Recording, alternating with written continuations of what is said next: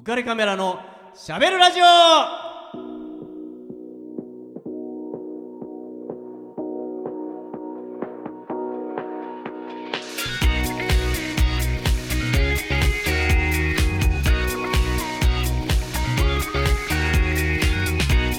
皆さんこんばんは。ウカレックスことウェディングフォトグラファーの田底和彦です。はい、MC 司会ミュージシャンやってます。小塚剣と申します。よろしくお願いします。よろしくお願いします。はい2月の18日ですよとにかはくもう、ね。巷じゃもうバレンタインデーも一段落ですね。うん、そうだね、終わった、終わりましたね。ねえ、うん。はい。バレンタインデーどうですか？まあ、もらいました？まあね、もうね、結婚するとね、あ。まあ奥さんと娘だけですよ。あでもそれでいいんじゃないんですか、そうかな。俺そうね、それでいいのかなっていうのね。んまあねもらったらまたお返しが大変だしね、まあまあね、でも欲しいな。外部から、外部から欲しい。あ。の本気のやつですか？本気のやつ欲しい。本命のやつ。本命のやつ欲しい。ちょっとそれで揺れたいんだよね。ちょっとね。揺れるまではまだいいでしょ？あ全然いいと思いますよ。いいでしょ？うん。僕はねあの、うん。基本的には冒険は、うん行って帰ってこれるぐらいの冒険だったら いいんじゃないかと。もうね行って帰ってこれない。ねもう家庭も全部捨てなきゃいけないような冒険はうん。ちょっとね,、まあね。そういうトリップはまずいけど、まずいね、うん。ちょっと行って帰ってこれる、うん。ちゃんと帰ってこれるよっていうぐらいの、まあ、ショートトリップはね、うん。まあ、もう人生にちょっと必要なんじゃないかと、なるほど。えー思ってます僕はしませんよ、うん。しませんけど。僕もしませんよ。でもまああ、そういうのあってもちょっと頭の中だけでもうん。それあってもねうん、いいんじゃないかなって思うんですよ潤いだから。そうですよ、やっぱり自分もほら活性化しないとうん。どんどんねフェロモンとかうん。いろいろねあの 枯渇していっちゃうから。まあね、大丈夫。あの女子がいないから好き放題喋っちゃってるけど大丈夫です。女女子からなんかクレーム来たりしないから 大丈夫かな？はい、えー気をつけながら、うん。えー今日もね応援したいと思います。気をつけましょう。うん。はいしたいと思いますえーとバレンタインデーでね、うん。もう終わってるんだけど、はい。えー、と男性はねうん。もらうだけでは済まないじゃないですか。そうですね。うん。当然その今ホワイトデーうん。っていうものがあるから、うん。それをねちょっとまあ準備し準備に入らなきゃいけないわけですよね、はい。僕もバレンタインデーでもらった、まあ、もちろん独身の時ですけど、うん。もらったことがあって、うん。えー特に一番最初にもらったのは僕小学校ぐらいの時にうん。もうもらっていたんですけど、うんあの全く、まあ、僕の年代だとそもそもバレンタインデーってそんな一般的でもなくって、ましてやホワイトデーなんて何ですかっていう、うん。まあ、時代なんですよね、はい。まあ特に僕山口県の下関ってこう田舎ですから、うん。何の話だっていう感じになるんだけど、うん。僕の時代はねホワイトデーよりも、まあ、僕の場所だけかもしれないんですけどクッキーデーっていう方が一般的だったんですよ。そうホワイトデーとは言わないでクッキーデーと呼んでいて、うんえーそれはもう読んで字のごとくなんですけど、クッキーをお返しに渡すっていうことなんほですよ。うう。んで僕初めてバレンタインでチョコをもらって、うん。これどうしようかっていうと、まあ、狭い田舎ですから、うん。ねまあ親父にしてみたらあ誰々さんのお嬢さんからもらってるとかって親父チェックが入ってるわけですよ。ね。同じ会社の人だったりするわけですよ。狭いな。まあね会社はね大きな会社だったんですけど、うん。だから従業員がめちゃめちゃ多いんですよ、うん。だからねこれ誰々さんのお嬢さんからももらってるじゃないかとかいうことになってですね、うん。これはもう我が家の一大事になってきたんですよ。なるほど。どうどうしたっていう感じにな,、なってきたね、だうん。からお父さんはあのね恥をかかせるわけにいかないぞってうん。いうわけなんですよ、僕はもう本当ぼ置いてけぼりで親父とおふくろでどうしようっていうことを相談してるわけなんですよね、そんなに大事なことなんですかって思ったんだけど、うん。まあ、あの地域のね一番の百貨店、うん。買いに行こう、うん。ってなってバカでっかいクッキーを買ってくるんですよ。はい僕もう関係ないですよこうなってくると。これこれおせお中元お歳暮のやつですよねっていうものなんですよね、うんうん。でたまたまその時僕ねえっ、と何人だったかな？78人からもらったんですすよごい。だから、このバカでっかいクッキーをですね、うん。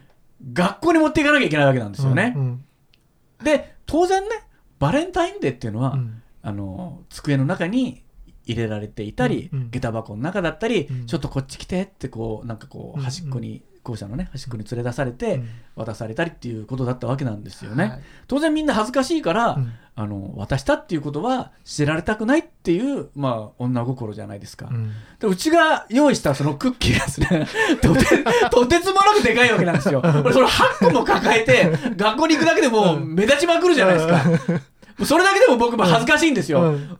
ランドセルですからね、うん。ランドセル背負ってる横で、両手にでっかい紙袋を持って、ね、その、クッキーで、ね、3月14日に行くわけですよ。もう、お前それ誰かに渡すんだなっていうことはもう明らかなうん。わけなんですよね。うん。誰が見たって、うん。もうめっちゃ恥ずかしいじゃないですか。うん。で、当然もうみんなは、うん。いつ誰に渡すんだって見てるわけですよね。まあね。もうねうん。バレバレだからね。囚人監視のもと俺、あの、ありがとうございますって持っていかなきゃ、女の子だって嫌だよね、そうんなさ、うん。持って帰りたくないよ、このでかいのっていう。これ、私にじゃなくて、パパとママにでしょっていう感じじゃないですか。うん。ね、うん。それを、まあ、僕はね、その持って行って、うん。たまたまその僕、同級生だけじゃなくって、あの上級生からももらっていたので、もう行きたくないじゃん、そんなさ、小学校にさ、の時にさ、うん。上級生のいる教室なんて、怖いじゃん、もう、それだけでも。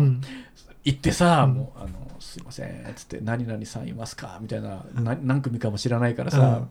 行って、あ、あの、すいません、これ、ありがとうございました、とかっつって、あーって、もうそそくさともう受け取って、うん。はーってこう、どっか行くよね。うん。でもみんなが、ヒュー なんだよ、お前みたいな、お前なんだよ、5年のくせに偉そうな、みたいな感じで言われて、もう本当、俺も欲しくてもらったわけじゃないっす、みたいな、もう本当、本当に、いや、もちろんありがたいんですよ、いや、ごめんなさい、ご兵を。そうだね。うん。だありがたいんですけど、もうあの、どどうしていいかが本当に分からなくって、もう本当に素人ですから、もう本当にね、プロがあるのかとか知らないけど、だからまあね、そんなことがあって、ー本当に恥ずかしかったなっていうえ思い出がありますね。ーでもさうん。密かにモテてました自慢したよね今いやいねや、違う、違うんですよ。それで本当に。言ったよね今いや、違う違う、それはね、うんうん。違う、今言う言う言わないと、ほら、このエピソード話せないから。いや、もう今も全くですし、まあ、それは本当、あ人間って誰でも、モテ期ってあるんですよ。まあね。僕は小学校だったんですよ、それが。あそうなんだ。うん。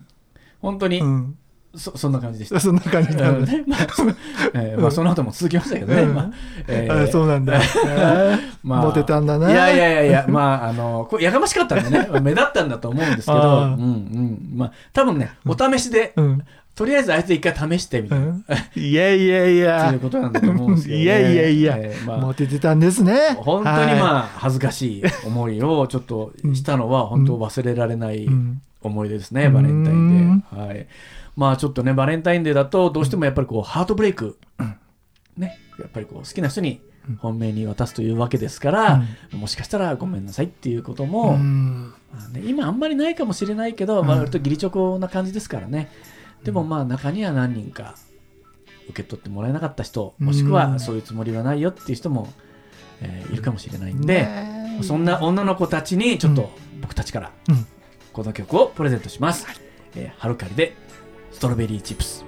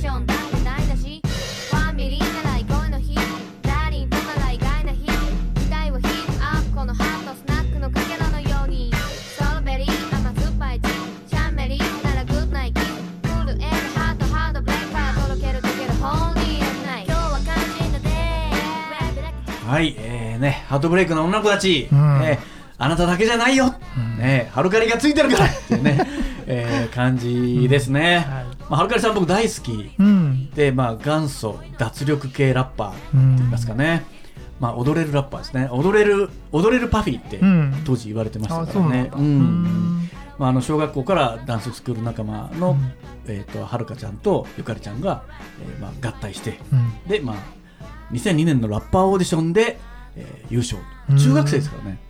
そうでか。中学3年でデビューですから。うーん。そうだこの曲ね。うん。中学3年の曲ですこれ。そうなんだそねうなんですよ。ね、もうはるかさんは今もう30かな？2人とも同級生だから30ぐらいですね。中学生でデビューして今30うん。うもうはるかさんは今写真家としてもちょっとご活躍されてますし、ゆかるさんはもうご結婚されて、えーケータリングプランナー、料理お好きなんですよね。お子さんもいらっしゃるし、うん。えーそういうふうにそれぞれの、まあ、まだ解散というわけじゃないんですけどね、うん。まあなんかやってらっしゃるっていうことで、まあ、やっぱりでも女性はいろんな道がね、うん。割と若い時期にこう広がっていってしまいますからうね。ん。ということなんで、えー次のコーナーにちょっと行きたいと思います。はい。しゃべる。ウェディングヒストリー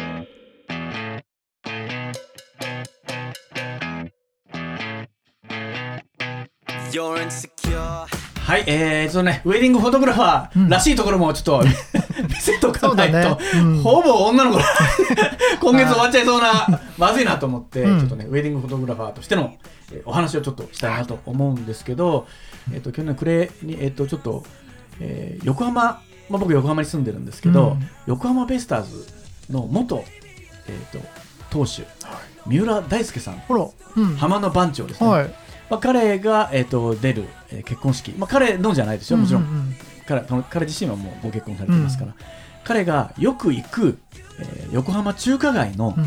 中華料理屋さんに、まあ、あの綺麗なお嬢さんがいるんですよ、はまあ、有名なお店なんですけど、えそのお嬢さんが、えーご結婚されると。うん。いうことで、またまた僕が撮影をすることになりまして、はい。まあ、いいですよとやりましょう。ということでやったんですよね。まあ、当然その中華街の、えーお嬢さんですから、うん。もうね、あの場所は言っちゃっていいかなあのホテルニューグランドですね、うん。もう横浜の老舗といえば、ね、ニューグランド、マッカーサー元帥もそこで寝泊まりしていたという、うん。あの有名なホテルですね、はい。そこでやったわけなんですけど、まあ、非常にこう盛り上がって、うん。まあね、ニューグランドもえあの横浜のね、えっと、三浦大輔さんもいらっしゃいますから、うん。もう気合入ってるわけですよ、みんなね、これで粗相を犯しちゃいけないと、うん。横浜を代表するピッチャーですから。うん。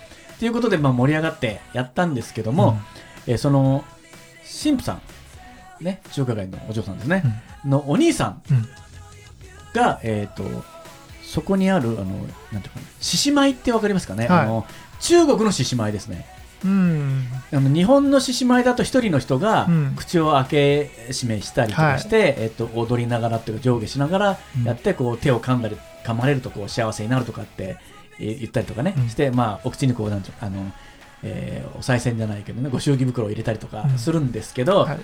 中国の獅子舞って2人なんですよ。うん。2人がかりなんですね。うん。だから大きさ倍なんですよ、うんで、えっと前足側に1人後ろ足側に1人うん。っていう感じで2人1組で、えっと腰をかがめてそのなんていうのかなこうぬいぐるみみたいなうん。獅子舞を真っ白な、まあ、獅子ですよね、おでもあの目も動くし耳も動くし尻尾も動くんですよ、うん。それがもうあの練り歩くわけなんですよね、で、まあ、広いニューグラウンドの中でも広い会場で僕もねあの2体までは見たことあるんですけど、うん4体来るっていうのが初めて。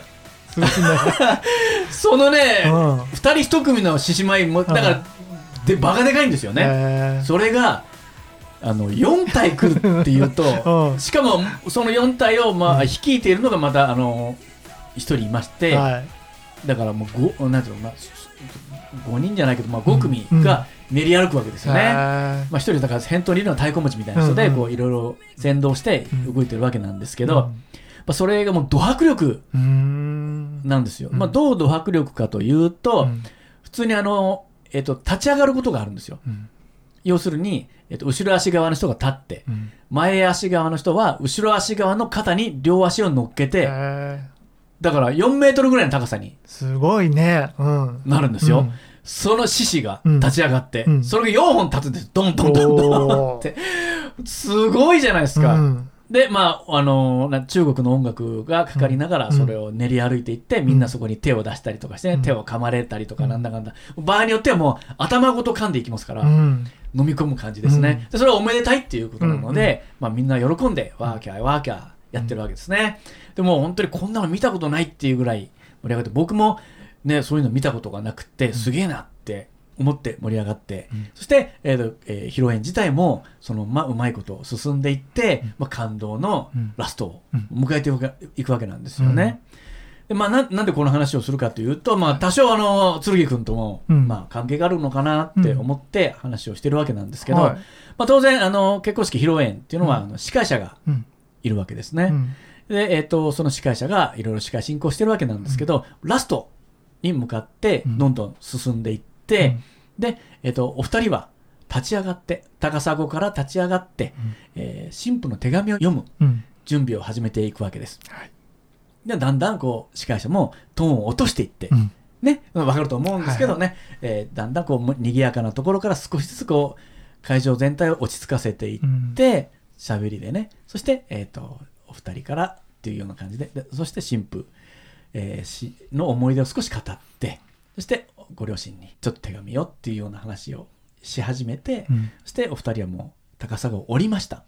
そこにはマイクが一本マイクスタンドに立ってるわけですね、うん。そして、その、そこで、えっ、と、手紙を読めば、読み終わればもう、あと花束贈呈で終わるということになっていくわけなんですけど、えーその司会者が、えっ、と、高砂から立って、マイクの前に、ゆっくり、えっ、と、移動してる間、少しずつ盛り上がるように喋っていって、うん。る時に、凍りつくような言葉を僕は聞いてしまったんですよ。え？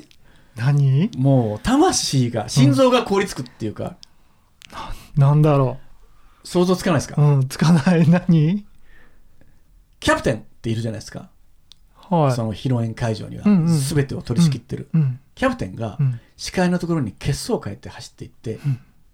伸ばしてって言ったんですよ。おう。もうね、うん。司会者はうん手の内を全部明かしてるんですよ。うん。高砂から移動してもらって、うん。マイクスタンドの前にうん。ゆっくりゆっくり歩いていってる時に、うん。ちょっと神父さんの子供の頃の思い出を、そしてご両親はいかばかりかとうん。その感激は、うん。みたいなことを言って、うん。それを言い終わるぐらいでもう神父さんが手紙をお母さんってこう、読む。はい。そこの、その辺まで来てるわけですよね。はい。もう全部自分の スキルははい出し尽くしてるわけですよ。あとはもうどうぞって。うんね。もうあとは私喋ることないから、うんあなたが読めばいいのよっていううん状況なんですよ。はいそういう状況にいざなっている最中に、うんキャプテンがものすごい顔を消そう変えて、うん伸ばせ。怖え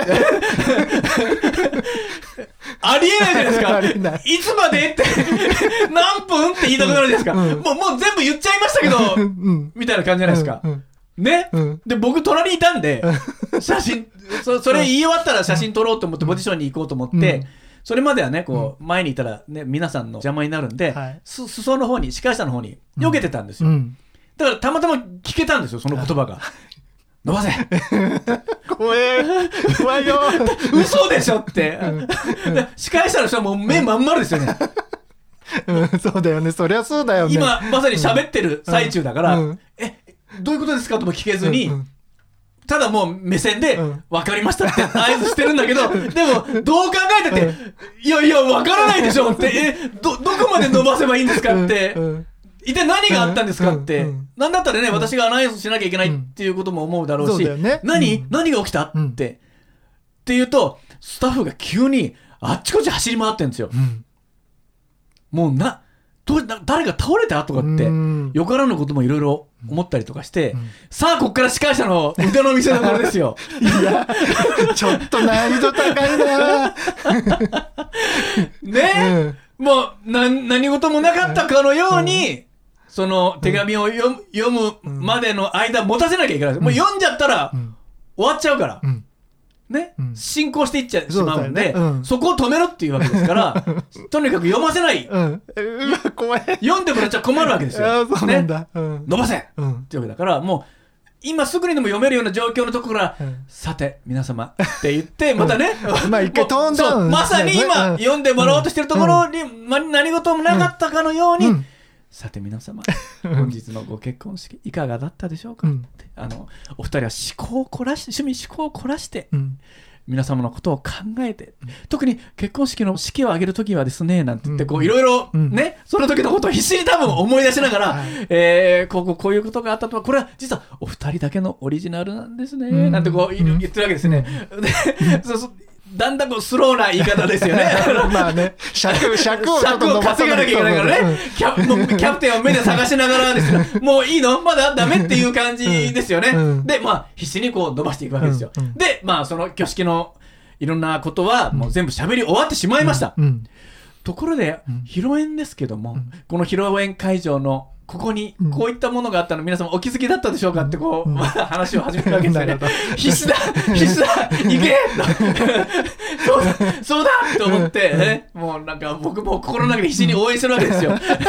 キャキャプテンまだかっていう感じですよね。もう僕らはもうね、スタッフ側の人間ですから、うん。ええーってね、で、でもう僕も必死にうん。いろいろ考えて、うん。あこっちにもこういうのもあったぞと思って、うん。あのそれを言い終わったら指指で指してね、うん。司会者の人にこっちにもこんなのがあ,、うん。ありありますようん。ってやって、うん。実はあのこちら側にお二人が作った写真立てもございました、とかってまあいろいろね こうそうそうそうそうこっちにもあるかってこう、もうみんなスタッフで 全員でねもう全力ですよ、うん。どうにかしてうん。乗り越えようと、うん。やっていって、うん。えーずーっと喋って、うん。キャプテンが戻ってくるわけですよ。うん。オッケー。ね？やっとか。もう必死ですよ。それで、えっと、神父さんの手紙が読めるような状況になって、はい。神父さんの手紙を読んで、うん。まあ、滞りなく読み終わって、うん。あの花束贈呈もやって、うん。別に全然何もなく、何事もなく終わったんで、うん。よかったですねと。うん。ただまあ僕はね、一言、どうしてもねぎらいたいっうん。て思って、まあ、全部撮影が終わって、皆さんお帰りになってうん、司会者のとこ行って、いや、すごかったっすねと。うんうんもうほんとびっくりしましたようんって言ったんですよね。いやー、よく頑張ったなーって言ったら、いや、私、あの最後のフレーズ言い終わった後、うんもう何もなかったです。ああれ言い終わったらもう沈黙ですって。もう、もうネタ切れましたって言って、うんえっとね、5分以上なんですよ。ず延々と。長いよね一人喋り5分はねしかもほら、ケツがわからないから、うん。一体いつまで喋り続けてうん。いいのかがわからないうんから、うん。目安もわかんないから、しかも何が起こってるのかもわからないから、うん。もう頭の中ぐるんぐるん回りながら、うん。何、何が起きてんのってや言いながら、こう、そういうセリフを探して、うん。ね、もうとにかくクライマックスなんで、うん。ここで閉じるわけにはいかないわけですよ。うん。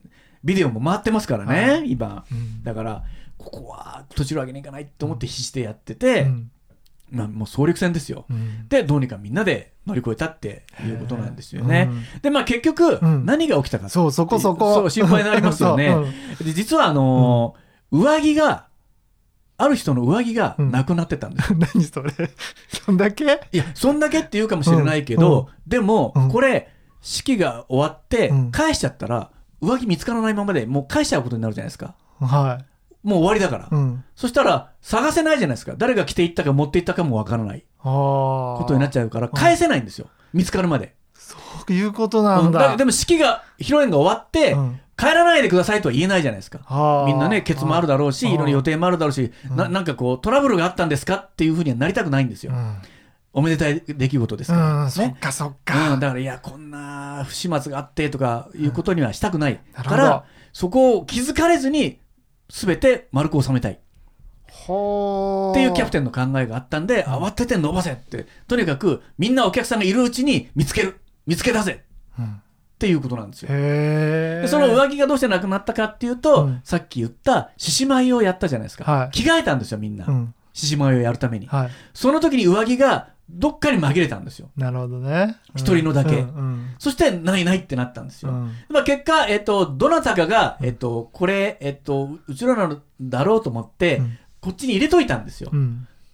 で入れといたらこっちに持ってきたよって言ってあげればいいものをうん。言わなかったもんだから、結局元あったところにないじゃないかって言ってうん探して、ええでどこだどこだ誰かが間違って来てるんじゃないかとかってこうなったわけなんですよへね。ー。うん。まあね本当身も凍るようなもうね伸ばせ！っていう。怖いね。ねえ怖いですよね。えちょっとね、うん。ウェディングにはまあねこういうことがあるんですよね、まあこのアクシデントが。まあその時に、うん。やっぱり実力が試されるっていうかね,、まあね。本当の実力っていうかそこはさすがでしたねっていうのか、まあ、もちろんね何人かのお客さんも気が付いてます。うん。当然ねおかしいな、こんなに喋るはずないよって、うん司会者ばっかりって、うんねいうことだから何かあったんだなっていうことはみんな分かってるんで、うん。あの終わってからもね「いや司会者さん素晴らしかったですね」とかっていう方はもちろん何人かいらっしゃいましたよね。うん。そうか。はい。すごい。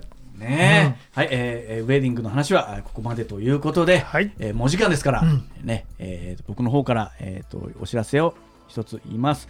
えー、とこの番組のスポンサーのリフォーム上田さんが、えー求人を募集しています、えー川崎市東百合ヶ丘に事務所を構えるリフォーム上田さん、えー内装の職人さんを募集しています。18歳から45歳くらいまで、えー未経験の方でも大歓迎だそうです、えー性別も問いません、えーぜひお問い合わせをいただきたいと思います、えーご連絡先を申し上げます。044-969-4484 044-969-4484です、えーお気軽にお問い合わせください。はいじゃあ次君お願いします。はい。浮かれカメラのしゃべるラジオではリスナーの皆様からメッセージご意見ご感想をお待ちしております。番組宛てのメッセージはオフィシャル Facebook 浮かれカメラのしゃべるラジオで検索してください。または当番組の制作会社言葉リスタへ。メールアドレスは info アットマーク言葉リスタ .com info アットマーク言葉リスタ .com こちらまでお問い合わせください。たくさんのメッセージお待ちしてます。はい、えーじゃあお開きのはい。言葉になるんですよ。はい。まだね2月寒いですからね。ねまだね。ねでうん。いつまでも寒いんで、はい。そこでね今日は、えーお開きの言葉はですね、1983年。うん。緊張ドンとの CM から、うん。えー西川のりおさんとうん。桂文鎮さんが言ってたこのセリフでお開きにします、はい。い、きますよ、はい。せーのチャップイチャップイ。ドンとポッチ。ー懐かしい。この番組は有限会社リフォーム上田ルピナス株式会社以上の提供でお送りしました Dream